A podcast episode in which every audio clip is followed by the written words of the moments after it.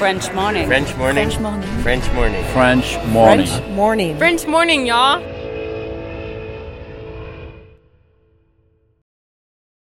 Cet épisode a reçu le soutien de la CFE. La CFE, vous connaissez? C'est la Caisse des Français de l'étranger et il s'agit d'une caisse de sécurité sociale créée en 78 pour les Français résidant hors de France. Maladie, maternité, accident du travail ou encore retraite. La CFE permet aux Français de l'étranger de continuer de bénéficier de la même protection sociale qu'en France, à l'étranger. Pour en profiter, il vous suffit d'adhérer à la CFE, peu importe votre situation, peu importe le pays dans lequel vous vivez ou dans lequel vous vous rendez, et bien entendu, peu importe la pathologie ou les circonstances, catastrophes naturelles, faits de guerre, etc. Grâce à la CFE, vous pouvez vous détendre. La Caisse des Français de l'étranger assure la continuité avec le système français de sécurité sociale lors de votre départ de France, mais aussi lors de votre retour d'expatriation, ou encore grâce à la prise en charge des frais de santé pendant vos prochaines vacances en France. Pour en savoir plus, direction cfe.fr. The BBC is interrupting its normal programmes to bring you an important announcement. This is BBC News from London. Buckingham Palace has announced the death of Her Majesty Queen Elizabeth II. In a statement, the palace said the Queen died peacefully at Balmoral this afternoon. The King and the Queen Consort will remain at Balmoral this evening and will return to London tomorrow. Une annonce solennelle sur la chaîne publique nationale, la BBC, reprise par les médias du monde entier. La reine Elisabeth II est morte à l'âge de 96 ans dans sa résidence d'été préférée, le château de Balmoral en Écosse. S'en sont suivis dix jours de deuil national qui se sont terminés par des funérailles retransmises sur les télés du monde entier il y a de ça 15 jours à peine. Alors non, French Expat n'est pas devenu pro-monarchie du jour au lendemain, ni un magazine People, mais nous avons décidé aujourd'hui d'explorer ce lien si spécial qu'entretient le peuple britannique avec la couronne d'Angleterre, mais aussi la quasi-adoration de certains de ses ressortissants pour la reine Elisabeth II. Ce lien d'où vient-il? À quoi ressemble-t-il? Et est-ce qu'il peut se cultiver chez des immigrés installés en Angleterre? Comment va-t-il évoluer? Aujourd'hui, je m'entretiens avec Leila Lenmauer, la rédactrice en chef de French Morning à Londres.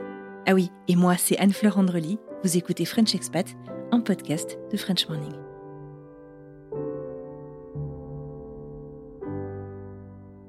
Cette semaine marquait la fin du processus funéraire de la reine Elisabeth II, une fin de règne qui a été marquée par les obsèques royales retransmises devant pas moins de plusieurs milliards de téléspectateurs dans le monde quand même. Lundi dernier, il y a quelques jours au moment où on enregistre cet épisode, jour de la procession dans Londres et de la cérémonie, fut déclaré jour férié au Royaume-Uni. Est-ce que tu pourrais commencer par me parler justement de, de cet attachement des Britanniques à la couronne et à la reine d'Angleterre? C'est vrai qu'ici c'est assez impressionnant, notamment d'un point de vue de française, parce qu'on a notre histoire aussi euh, liée à la Révolution et à la fin de la monarchie. Bon, après, quand on arrive ici, on sait très bien qu'on, voilà, il y a tout ce symbole de, de la royauté, de la famille royale. Alors oui, effectivement, les Britanniques sont très attachés à la famille royale, mais je pense qu'ils étaient beaucoup plus attachée à Elisabeth II qu'à la famille royale elle-même, parce que je pense que, bon, comme tout le monde l'a dit, elle était là depuis 70 ans. On a vu euh, la célébration de son jubilé en juin dernier, où euh, c'était assez impressionnant, les foules euh, qui étaient là juste pour la saluer, etc. Après, j'avoue qu'aussi, ce, le jour de ses funérailles, il y avait aussi beaucoup de touristes parce qu'il y avait des Britanniques, mais il y avait aussi beaucoup de touristes dans, dans la foule qui ont aussi euh, eu cet attachement à, à, la reine, encore une fois, plus qu'à la, la, famille royale, comme il y a eu un attachement à Lady Diana, plus qu'à la famille royale pendant un moment.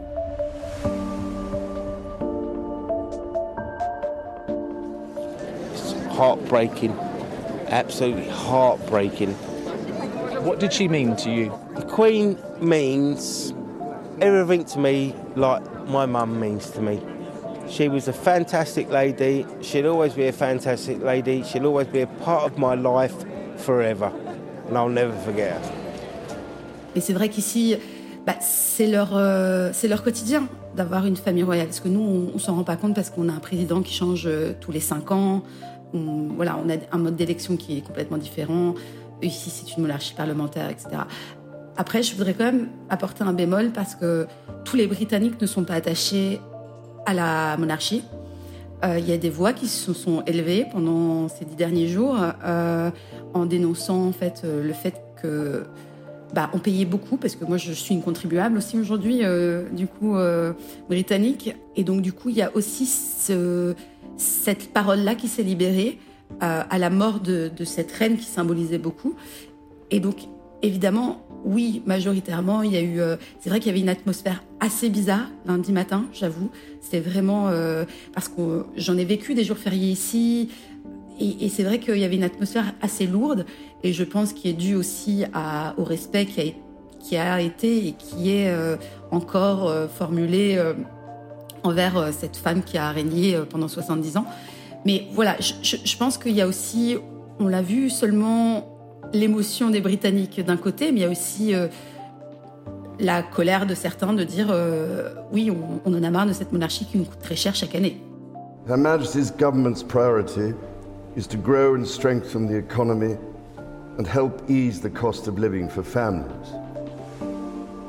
Alors j'avoue que moi c'était une question que je m'étais jamais vraiment posée alors que ça fait presque six ans que je vis ici. Euh, sur euh, à quelle hauteur je, je, je contribue à, au bien-être de la famille royale. Je crois qu'il y a, ça fait, c'est parti ça fait partie de nos, impôts au quotidien. Euh, après, je suis pas une experte donc euh, de la fiscalité, mais euh, mais je sais qu'il y a un coût. Alors, il paraît qu'il n'est pas si élevé que ça annuellement, mais quand même, euh, ils ont du, ils ont pas mal d'entreprises, notamment le prince Charles, enfin qui est devenu roi depuis, qui avait des business. ils ont quand même, je crois qu'en fait, les contribuables britanniques et en tout cas tous les résidents britanniques payent à une certaine hauteur le fonctionnement notamment de Windsor, de Clarence House, de Buckingham Palace. Et moi, ça fait pas très longtemps que je suis ici, donc je peux comprendre que des gens qui sont qui soient nés ici et qui payent ça depuis leur euh, ouais euh, leur naissance euh, et que un pound c'est un pound aujourd'hui et que un pound ce n'est pas négligeable dans, dans le portefeuille d'une personne. 117 million dollars of taxpayer money works out at about $1.73 or £1.50 per UK citizen. King Charles seemingly wants it to be even less than that. C'est ça, dans un contexte d'inflation euh, tel, que, tel, tel, que ça progresse euh, actuellement, j'imagine que ça, ça peut générer de, de très grosses frustrations. Toi-même, euh, donc après cinq ans sur place, le jour où on a appris la disparition de la reine, tu m'as semblé très ému. Est-ce que c'est un de ces moments euh, historiques dont tu te souviendras exactement, euh, je sais pas, de ce que tu faisais au moment où tu as appris son décès? Et euh, bah, plus généralement, quel rapport est-ce que tu entretiens toi en tant qu'immigrante en fait à Londres avec la couronne, avec la reine d'Angleterre? Comme tu le disais, c'est c'est pas la même chose. Alors moi, je vais raconter un, une petite histoire euh, qui est drôle. C'est depuis que je suis adolescente que je rêve de vivre à Londres particulièrement parce que, alors moi je suis de la génération du prince, euh, des princes William et Harry. Euh, j'ai grandi avec eux. Ma mère est née le même jour et la même année que leur mère, donc euh, peut-être que c'est un lien particulier. Et, c'est vrai que j'ai toujours un peu fantasmé autour de cette famille royale, un peu comme tout le monde, je pense, et notamment via les petits enfants de la reine. Et donc du coup, je pense que cet attachement, il est né un peu comme ça.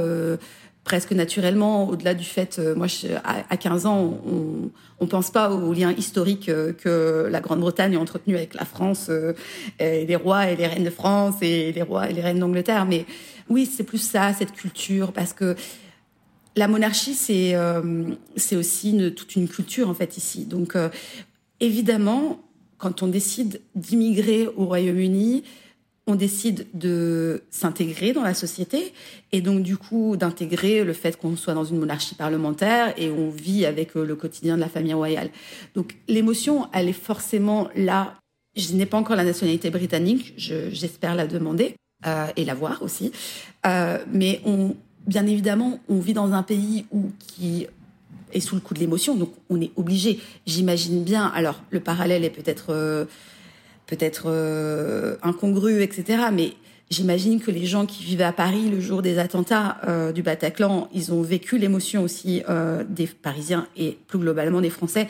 On peut pas se détacher de ça en disant ah moi euh, je suis juste ici euh, depuis un certain temps donc ça me regarde pas. Non, je fais partie de la société britannique donc forcément il y a une émotion. Après, mon émotion a été beaucoup plus modérée parce que moi, j'ai pas grandi avec la reine. euh, je suis une française, j'ai ma culture française, j'ai mon attachement à la République aussi. Donc, c'est c'est plutôt la perte d'un être cher euh, pour certains qui, qui a fait qu'on a on a envie d'être dans, dans l'émotion avec eux et on est pris euh, de toute façon malgré nous dans cette émotion là, etc. Quant au jour où j'ai appris le décès de la reine, donc l'avantage d'être journaliste, c'est que bon, on a un peu les infos.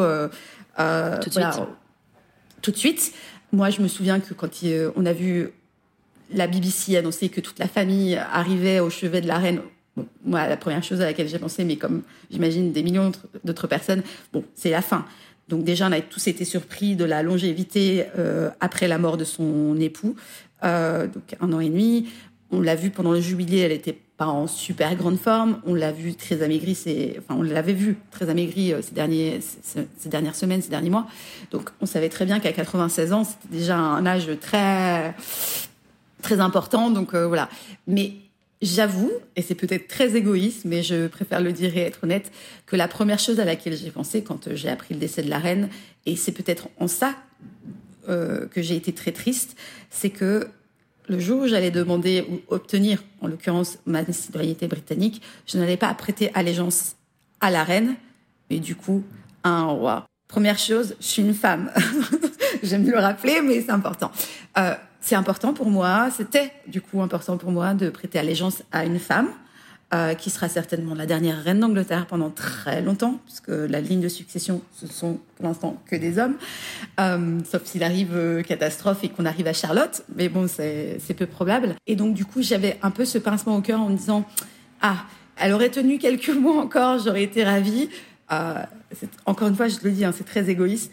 Euh, et c'est en ça que je me suis un peu, et c'est la première chose que j'ai dite à mes amis, à ma famille, en disant, ben, je suis un peu triste parce que j'aurais voulu poser à côté d'elle avec euh, mon certificat à la main en disant que j'étais britannique sous le règne d'Elisabeth II. C'est un peu un mélange de j'habite ici, je me sens britannique, donc sans oublier que je suis française évidemment, mais donc je, je partage la tristesse d'un peuple, euh, mais en même temps aussi ce côté de la perte aussi euh, d'une monarque, Ouais. euh, voilà, qu'on verra pas pendant très très longtemps.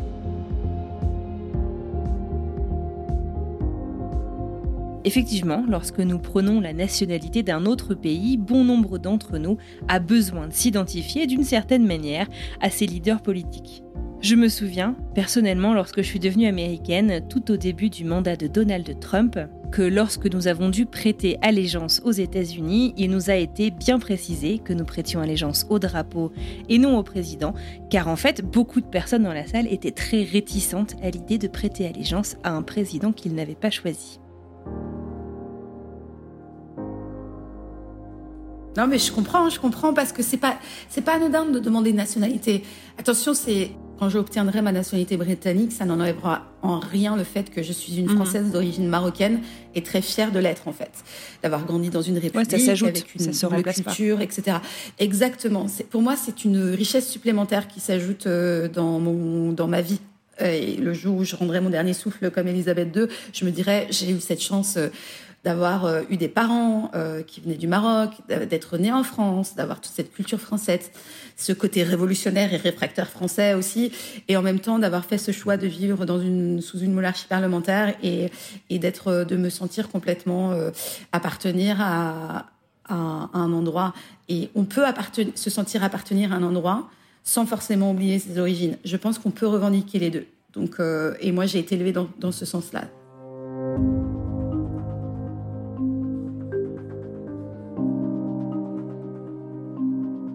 Emmanuel Macron disait cette semaine en se recueillant sur son cercueil que malgré le fait qu'il y a eu, euh, bah, qu'il en ait toujours d'ailleurs plein de monarques dans le monde, lorsqu'on dit la reine, on savait systématiquement qu'on parlait de la reine d'Angleterre. Elle a traversé les âges, les époques. Est-ce que c'est pour ça en fait que le monde entier la salue? Et je sais pas si euh, euh, c'est quelque chose sur lequel tu peux t'exprimer, mais comment est-ce qu'on explique le rayonnement de la monarchie britannique dans le monde finalement, bien au-delà des frontières Euh, Il y a plein d'autres monarchies dont honnêtement je serais incapable de dire le nom du roi ou de la reine. Alors, pour avoir vécu en Belgique, qui est aussi une monarchie parlementaire, plus complexe, certes. moi, quand j'étais arrivée, il y avait encore, euh, je crois, si je me trompe pas, euh, le roi Baudouin, et donc son fils a, pris la place. Il me, semble que c'est le roi Philippe. C'est pas la même chose parce que, bon, deux choses. En tant que Français, il y a quand même cette histoire indéfectible, et je pense qu'on l'a, et ce lien indéfectible qu'on a, on n'a pas cessé de rappeler pendant ces, ces, derniers jours à cause, enfin, suite à l'annonce de la mort tu de la veux dire par rapport à, à, notre lien à la royauté, à la Révolution, etc. C'est ce que tu veux dire? Déjà, avec notre histoire avec l'Angleterre. Ah, d'accord. Donc Déjà, c'est ce lien profond qu'il y a. Après, c'est vrai aussi, bon, moi, euh, c'est quelque chose que j'ai noté et je pense qu'on est, je ne suis pas la seule, encore une fois, je dis je, mais euh, je pense qu'on est très nombreux dans ce cas-là. C'est vrai qu'on a tous été surpris de cette cette vague d'émotions qui a pris les Français en sachant que voilà on a quand même coupé des têtes il y a, il y a deux mhm. siècles euh, parce qu'on en avait marre mais c'est pas parce qu'on en a marre de quelque chose qu'on peut pas aussi euh, aimer euh, ça chez les autres hein. donc donc voilà la reine oui elle a traversé les les, les, les siècles c'est aussi son histoire il y a il y a le fait qu'elle est devenue reine très jeune suite au décès de son père je pense qu'il y a il y a un personnage qui s'est forgé autour de ça elle elle a elle était, elle était là pendant la Seconde Guerre mondiale. Je pense que c'est sa longévité d'avoir vu tous ces, ces, ces, dignitaires du monde euh, défiler les uns après les autres, et elle les a enterrés, et notamment nos présidents, enfin certains d'entre eux en tout cas. Et, et, donc je pense que après il y a ce, ce rayonnement aussi au Commonwealth, mais parce qu'elle régnait quelque part de manière symbolique, mais quand même elle était là, donc euh, ça représente quand même pas mal de pays. Euh, il y a aussi ce fait que elle est rentrée aussi dans la pop culture. Euh, c'est quelque chose. Il y a eu aussi les drames autour de la famille royale euh, dans les années 90 avec euh, Charles, Diana. le prince William et le prince Harry qui aussi voilà ont contribué un peu ce rayonnement. Je pense pas que le prince Philippe d'Espagne voilà, quand il a pris la succession de son père, qui avait quand même euh, quelques affaires euh, qui le suivaient, mais c'est pas le même rayonnement. C'est quand on parle de l'Espagne, on parle pas du royaume d'Espagne. Par contre, quand on parle de l'Angleterre, on dit le Royaume-Uni. Il y a le royaume. C'est un mélange de tout. Je, pense aussi, ouais, de, personnalité, de d'histoire, de d'histoire, de drame. Je parle aussi euh, people, etc. Et je, je pense que elle a contribué à ça. Puis elle a beaucoup travaillé son image. Puis il y a des séries comme The Crown qui contribuent aussi à son rayonnement international. On n'a jamais fait une série sur euh, la famille d'Espagne, euh, le royal d'Espagne. Par contre, The Crown, il y a ce côté romancé qui, donne envie. C'est comme un soap opéra. Euh, enfin voilà, une espèce de télé-réalité continue et que ça va continuer aussi. on l'a très bien vu avec le traitement de Meghan, Harry. voilà, il n'a pas porté son costume militaire. Enfin voilà, je pense qu'il y, a un peu de ça. Euh, et puis euh, c'était un peu, comme dit euh, tout le monde, c'est un peu la mamie de tout le monde, donc il y a un peu peut-être cet imaginaire-là qui, qui contribue. La monarchie on pourrait peut-être aussi dire que c'est un petit peu vieillot. quel rapport est-ce que les plus jeunes générations du coup entretiennent avec avec elle ou avec la reine? Enfin, tu vois, comme tu disais, il y a eu un peu de camps, les gens aussi qui étaient bon bah tout ça c'est sympa mais ça nous coûte quand même une fortune. Euh, mais en même temps tu, parles voilà de cette euh, mamie, euh, de cette de, cette personne finalement qui a traversé les générations que beaucoup de, de, Britanniques et même de personnes dans le monde en fait on a connu que elle finalement comme tête couronnée britannique. voilà comment est-ce que les plus jeunes peut-être s'identifient à tout ça?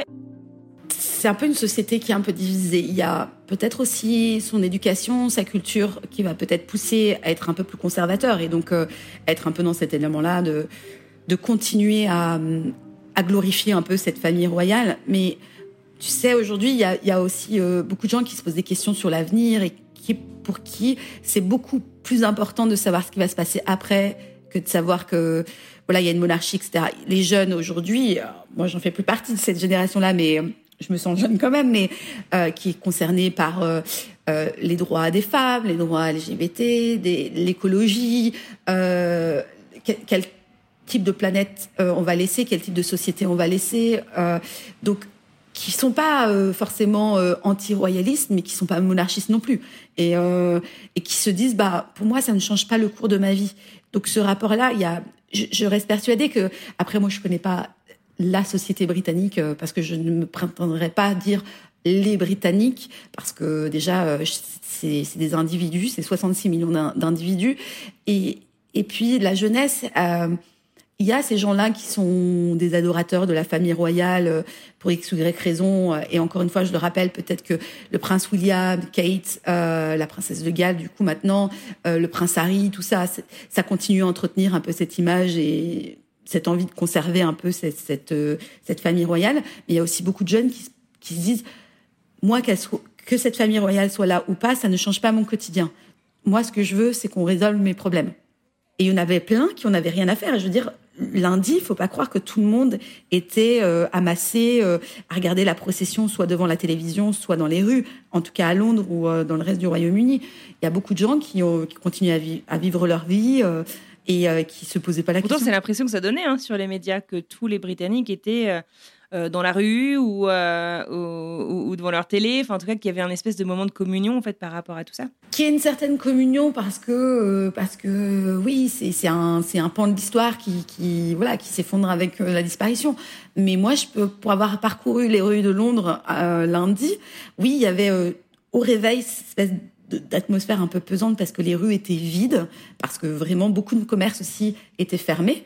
Parce que normalement, dans les, jours fériés, les, commerces restent quand même ouverts, en fait. En tout cas, à Londres. Je parle de Londres. Mais là, vraiment, tout était fermé. Donc, il y avait euh, un peu cette image symbolique de, de, de, voir un peu comme dans Vanilla Sky. Je sais pas si euh, les gens se rendent compte d'un New York vide. Bah, là, c'était un peu un Londres vide. Mais sincèrement, entre le temps où, euh, voilà, vers 10h, 11h, au moment de, du début de, de la, retransmission des funérailles, il y a des gens qui, qui vivaient leur vie, qui étaient dehors, euh, qui faisaient tout autre chose. Voilà, ils se sentaient pas concernés parce que ils avaient peut-être pas de temps à perdre. Euh, comme ces, tout le monde n'a pas fait la queue pour aller voir le, le cercueil. Euh, je, je, veux dire, moi aussi j'ai ressenti cette, même en étant ici, en voyant que le, dans le quotidien les pubs étaient remplis le soir, que les gens continuent à sortir. Moi, je suis sortie samedi soir, il y avait des gens qui rigolaient, qui s'amusaient. Mais c'est vrai que vu de l'extérieur, on peut se rendre compte qu'on avait l'impression de d'avoir un en tout cas, je parle de Londres, d'un espèce d'avoir une capitale sous cloche comme ça, ce qui n'était pas du tout le cas. Hein.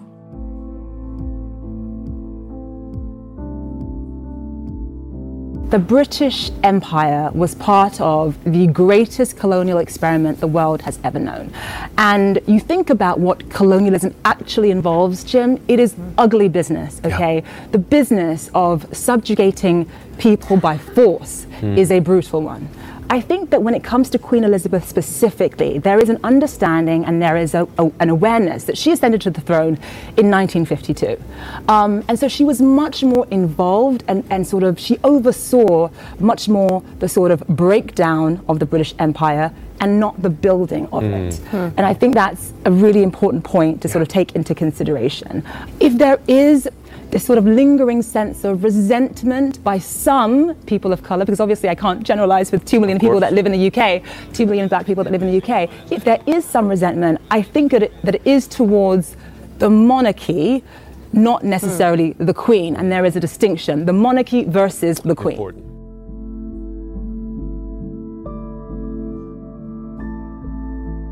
Il y a aussi euh, des voix qui se sont euh, élevées. Euh, tu parlais du coût de la monarchie. Je pense aussi en fait au colonialisme. Est-ce que c'est accepté finalement, tu vois, de remettre un peu tout ça en, question en pleine semaine de, de, deuil national?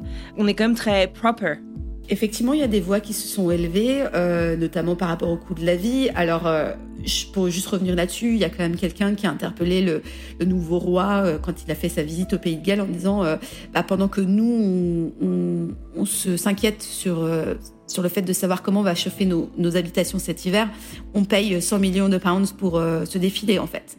Donc, pour dire qu'il y a, il y a ce, ce, cette inquiétude-là qui est là aussi. Concernant les, les anti-royalistes et les anti-monarchistes, ou je sais pas, euh, voilà, en tout cas ceux qui ne veulent plus euh, de, de, de cette monarchie, il y en a beaucoup qui, euh, alors c'est pas non plus des centaines de milliers, mais il y en a beaucoup qui ont manifesté leur désaccord en disant on veut abolir cette monarchie, ça ne sert à rien. ce sont des gens qui n'ont rien fait de leur vie et qui qu'on propulse comme ça, voilà, et à, qui on tout leur est dû, etc ces gens-là se sont fait arrêter pendant des moments de recueillement, enfin, ou de, oui, oui, oui, on a vu des arrestations, des gens qui se faisaient suivre dans la rue parce qu'ils avaient un papier dans les mains. Il y a des choses sur les réseaux sociaux qui ont, qui ont été euh, montrées, etc. Alors, est-ce que c'était le moment pour le dire? Je crois qu'il n'y a jamais vraiment un moment euh, pour le dire ou pas le dire. On ne peut pas euh, priver, surtout dans un pays qui revendique être un pays ultra démocratique, malgré ce statut de monarchie, où on a un, corner d'expression euh, libre dans Hyde Park, qui, euh, auquel euh, les Britanniques et en tout cas les Londoniens tiennent beaucoup, auquel ils tiennent beaucoup. Donc, je pense qu'on peut pas priver les gens de cette parole-là, de, de, dénoncer que le fait que d'être soulagé d'une certaine manière qu'un symbole du colonialisme s'éteigne avec Elisabeth II, parce que déjà on est dans on dit toujours qu'on veut être dans des pays libres et qu'on on est prompt à juger d'autres pays où on n'est pas libre de parler. Donc, on devrait laisser ces gens-là parler, en fait, s'exprimer, que ce soit un moment de deuil national ou pas, en fait, parce que la parole, elle s'arrête pas. Euh, on n'a pas à, se mettre un scotch sur la bouche parce que euh, la reine d'Angleterre est morte. Mais je pense que c'est des débats qui vont arriver parce que le fait que Elisabeth II soit du coup décédée, que son fils du coup qui est devenu roi et que je pense qu'il y a des il y a des choses qui vont arriver dans le débat sur euh, euh, doit-on glorifier euh, Elisabeth II Doit-on glorifier la monarchie Il y a déjà des États du Commonwealth qui préparent leur indépendance. Donc, je pense qu'aussi cette peur-là, cette inquiétude-là de voir partir Elisabeth II, c'était aussi peut-être l'inquiétude de voir surgir ces débats-là, en fait. Et parce que peut-être que pendant qu'elle était là, on, on s'octroyait pas le droit de le dire euh, parce que c'était une vieille personne, parce qu'il y avait cette espèce de respect un peu tacite. Mais peut-être que maintenant, euh, et moi je trouve ça légitime en fait de, soulever ces débats-là. Je ne vois pas pourquoi on ne devrait pas le faire. encore une fois, c'est, je me sens britannique, mais je pense que c'est important de. Si des, gens ont besoin de d'exprimer ces, ces choses-là, je ne vois pas pourquoi on leur refuserait. En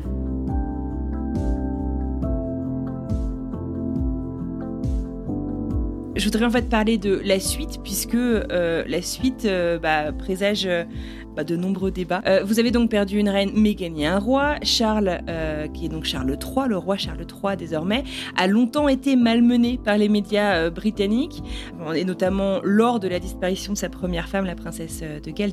Est-ce que tu peux nous présenter un petit peu ce roi? Je serais curieuse de savoir quelle est sa réputation aujourd'hui et est-ce que les Britanniques, justement, l'attendent un peu au tournant? Parce que, je sais pas, euh, il a évoqué euh, cette envie un peu de, je sais pas si c'est de réformer, mais en tout cas de, moderniser un petit peu la couronne. Sincèrement, je ne sais pas en quoi il va moderniser la couronne, parce qu'il n'y a rien à moderniser, c'est quelque chose d'ultra conservateur. Euh. Déjà, il a 73 ans, on n'attend plus rien de lui, et surtout, ce n'est pas sa mère. Non, mais alors, du coup, là, j'ai passé un petit moment à critiquer Elisabeth II euh, sans la, vouloir la critiquer. C'est pas, c'est pas, c'était pas le but, mais euh, l'image qu'elle avait, etc. Mais je veux dire, ce garçon-là, enfin cet homme-là, n'a pas fait grand-chose de sa vie, voire rien. Alors, ok, il s'est occupé d'associations caritatives. Bon, après, c'est quand même un peu la moindre des choses quand euh, on est assis sur une fortune et qu'on fait rien de sa. Puis c'est son, c'est son rôle de représentant, de représentant de la, la société, de le faire, etc. Alors, qu'est-ce qui va moderniser Quel est Ils ne peuvent pas faire de, politique. Ils ne, peuvent pas agir. Euh, alors, sauf si dans, quelques mois, au moment de son couronnement, il décide de prendre en charge les, dépenses de, cette cérémonie, qui va être euh, certainement peut-être moins fastueuse euh, que, que les funérailles de sa mère, mais qui va coûter de l'argent aux contribuables aussi, sauf s'il décide de prendre à sa charge ça, euh, je vois pas en quoi il va révolutionner. Après, c'est quelqu'un qui est connu pour faire beaucoup de gaffes, un peu comme son père. Donc là, il va devoir apprendre, il l'a lui-même dit, à contrôler ce qu'il dit. Après, au-delà de ce qui s'est passé avec euh, Lady Diana, quand on est dans l'ombre de sa mère, c'est vrai que c'est le l'ombre de quelqu'un de tout court, c'est très difficile en fait de faire sa place parce que c'est comme si on reprenait l'entreprise de son de son papa, de sa maman. Euh, quand on arrive derrière, on va être forcément comparé éternellement à la personne qui nous a euh, précédé. Après, franchement, son règne, il va pas être très long. Après, je lui souhaite pas de décéder maintenant, mais s'il meurt à peu près à l'âge de sa mère, il lui reste quoi 20 ans de, de, de, de, règne. Et ensuite, ça ira tout de suite à, à son fils, qui aura peut-être une soixantaine d'années au moment où il prendra le, euh, enfin, la couronne d'Angleterre. Donc, je crois pas que les gens attendent quoi que ce soit de lui. En plus, il y a eu un, il y a eu un incident qui s'est passé pendant, pendant, pendant ces dix jours de funérailles, enfin, de deuil national. C'est qu'en fait, euh, donc, avant de devenir roi, il était prince donc de Galles et il avait une résidence à Londres qui s'appelle Clarence House, où il vivait avec euh, sa nouvelle, enfin, son épouse euh, Camilla. Donc là-dedans, il y avait une centaine de personnels qui l'ont aidé à préparer toutes ces funérailles. Une centaine de personnes. Et oui, oui, et c'est pour ça que je dis que ça coûte cher en fait. Un mail a été envoyé à ce personnel en disant, ben, on est désolé, mais du coup, maintenant que le, roi va habiter à Buckingham Palace, on n'a plus besoin de vos services en plein deuil national, c'est-à-dire pendant ces dix jours où euh, voilà c'était difficile et il continuait à travailler en plus euh, pour euh, l'organisation de, toutes ces funérailles, de, de ces déplacements, etc. Donc ça, ça a été très très mal vu dans la société.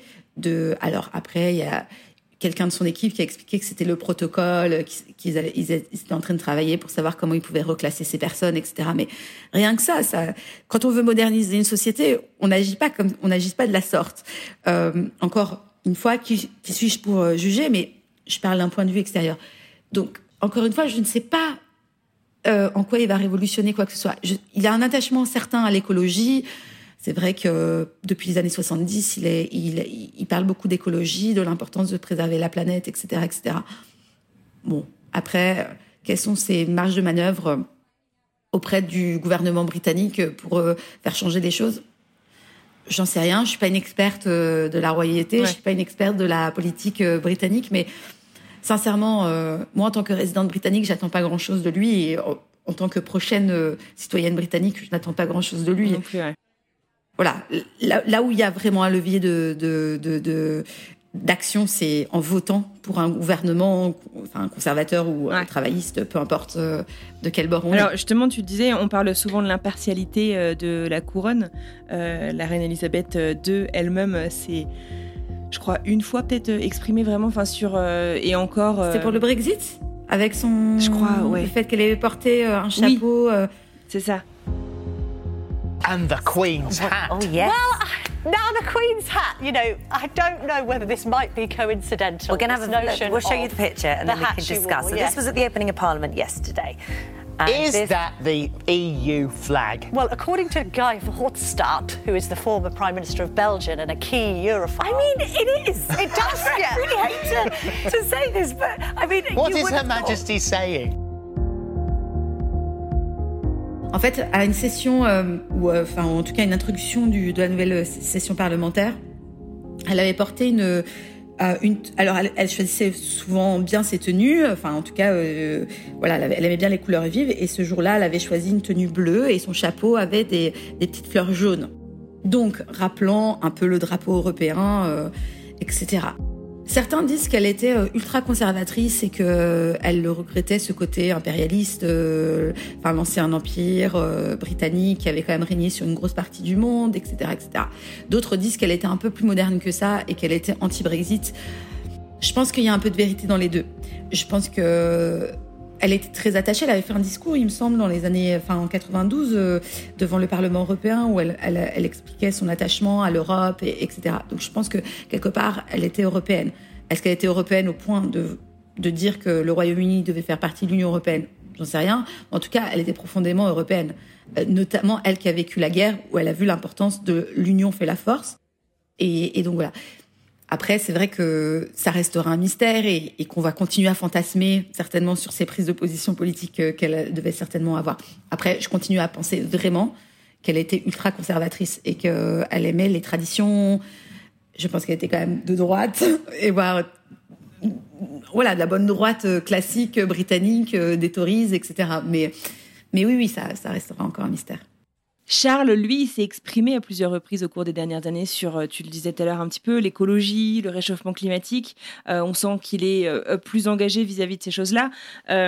aussi à l'idée d'avoir une monarchie peut-être un peu plus restreinte. Est-ce que du coup, il va devoir donc se, enfin, se, se, taire? Est-ce qu'il a le droit en fait encore de d'exprimer des positions là-dessus? Enfin, comment est-ce que c'était une gaffe, du coup, justement, de s'exprimer avant, sachant qu'il allait être, euh, qu'il était le prochain sur la ligne de succession? Alors, je pense que comme il savait pas quand est-ce qu'il allait devenir roi, je pense qu'il s'est octroyer cette liberté et il a bien fait, je, pense, parce que du coup, c'est vrai que là aujourd'hui, les gens voient un personnage. Il s'est construit aussi un personnage au fil des, des, des, années. De, c'est voilà, euh, du fait d'avoir attendu très longtemps, 50 ans pour monter sur le, le trône, etc. Donc euh, c'est quand même pas rien. Mais euh, après, aujourd'hui, il va devoir se taire. Et il le sait, il l'a reconnu. Il a dit, il faut que j'arrête en fait de parler.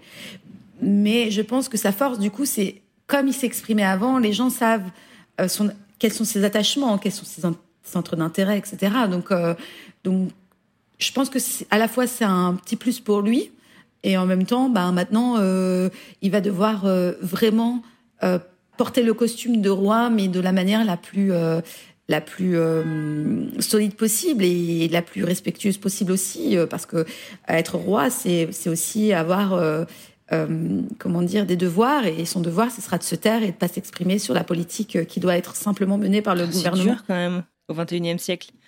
oui, c'est. dur, mais bon, après, on vit quand même dans un palace, euh, enfin dans un palais. on a, on peut pas avoir toujours, toujours des avantages dans les boulots. Les devoirs viennent avec des, avec d'autres perks. ouais, exactement. On peut pas avoir tout le temps que des avantages. Il y a des inconvénients dans tous les jobs. Euh, après, euh, voilà, c'est peut-être que son fils, du coup, lui prendra le relais sur sa manière de s'exprimer et que ce sera une manière aussi d'exprimer. Donc le prince, enfin le prince de Galles, du coup, le nouveau prince de Galles pourra lui s'exprimer d'une certaine manière. Après, c'est vrai qu'on doit reconnaître à Charles le fait que voilà, il a toujours encouragé la diversité. Après, à quelle mesure, comment Parce qu'on peut encourager la diversité, euh, mais bon, après avec un minima, etc., etc.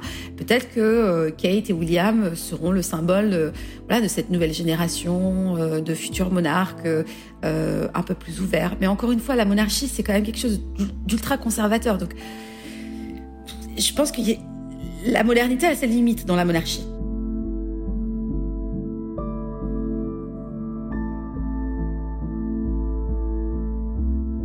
Les funérailles ont eu lundi 19. Euh, aujourd'hui, la vie a repris son, cours. Les gens ils sont préoccupés par euh, cette euh, hausse du coût de la vie, l'inflation galopante. On va être en récession. On va, tout le monde s'inquiète un peu du ce monde post-Covid, mais en même temps, on nous annonce une nouvelle vague Covid. Je pense que les gens sont très inquiets en fait pour ça, donc ils n'ont pas vraiment le temps de réfléchir. Je pense que le prochain rendez-vous pour Charles, ça va être surtout son couronnement qui va intervenir dans, quelques mois. On ne sait pas si c'est au printemps 2023, si c'est à l'automne 2023. D'ici là, je pense qu'il va peut-être faire plutôt profil bas, donc il va surtout faire euh, des visites d'État, voir euh, d'autres chefs euh, du monde pour se présenter, pour faire la, tournée officielle, parce que c'est important. Donc on va pas trop l'entendre, il va pas trop s'exprimer, etc. Jusqu'à son couronnement, où là il y aura vraiment quelque chose de ultra symbolique, parce qu'on va vraiment passer, on va vraiment tourner cette page, parce que là on est encore un peu dans l'irréalité de d'avoir perdu la reine Elisabeth II, mais le vrai changement interviendra au jour de son couronnement. Après, là, aujourd'hui, les gens sont tellement focalisés sur euh, qu'est-ce qui va se passer cet hiver avec euh, la guerre en Ukraine, euh, avec les, nouvelles positions du gouvernement britannique là-dessus par rapport aux Russes. Donc, je pense que là, c'est vraiment un, un moment un peu flou qui nous arrive dessus. Encore plus d'incertitude qu'au moment de la Covid, je pense et que là, ça va faire euh, un peu trois ans qu'on est un peu dans ce marasme, un peu euh, où c'est très dur de, voir euh, à moyen terme et ou à long terme. Donc, je pense que chaque jour suffit sa peine. Et autant pour le, roi Charles que pour nous, donc et pour le peuple britannique bien évidemment. Donc on verra. Il y a tant de choses à faire et en même temps rien d'extraordinaire à attendre. Très bien. Eh ben écoute, merci beaucoup voilà, d'avoir passé ce petit moment euh, avec moi. Et, euh, merci beaucoup de nous avoir éclairé sur, euh, sur, sur tout ça finalement, parce que vu de loin, c'est pas toujours facile finalement de, de, comprendre les tenants et les aboutissants de la situation. Puis c'est intéressant de pouvoir les mettre en parallèle finalement avec ta fille, toi, d'immigrée française d'origine marocaine à Londres. Donc merci beaucoup Leïla. Mais merci Anne-Fleur.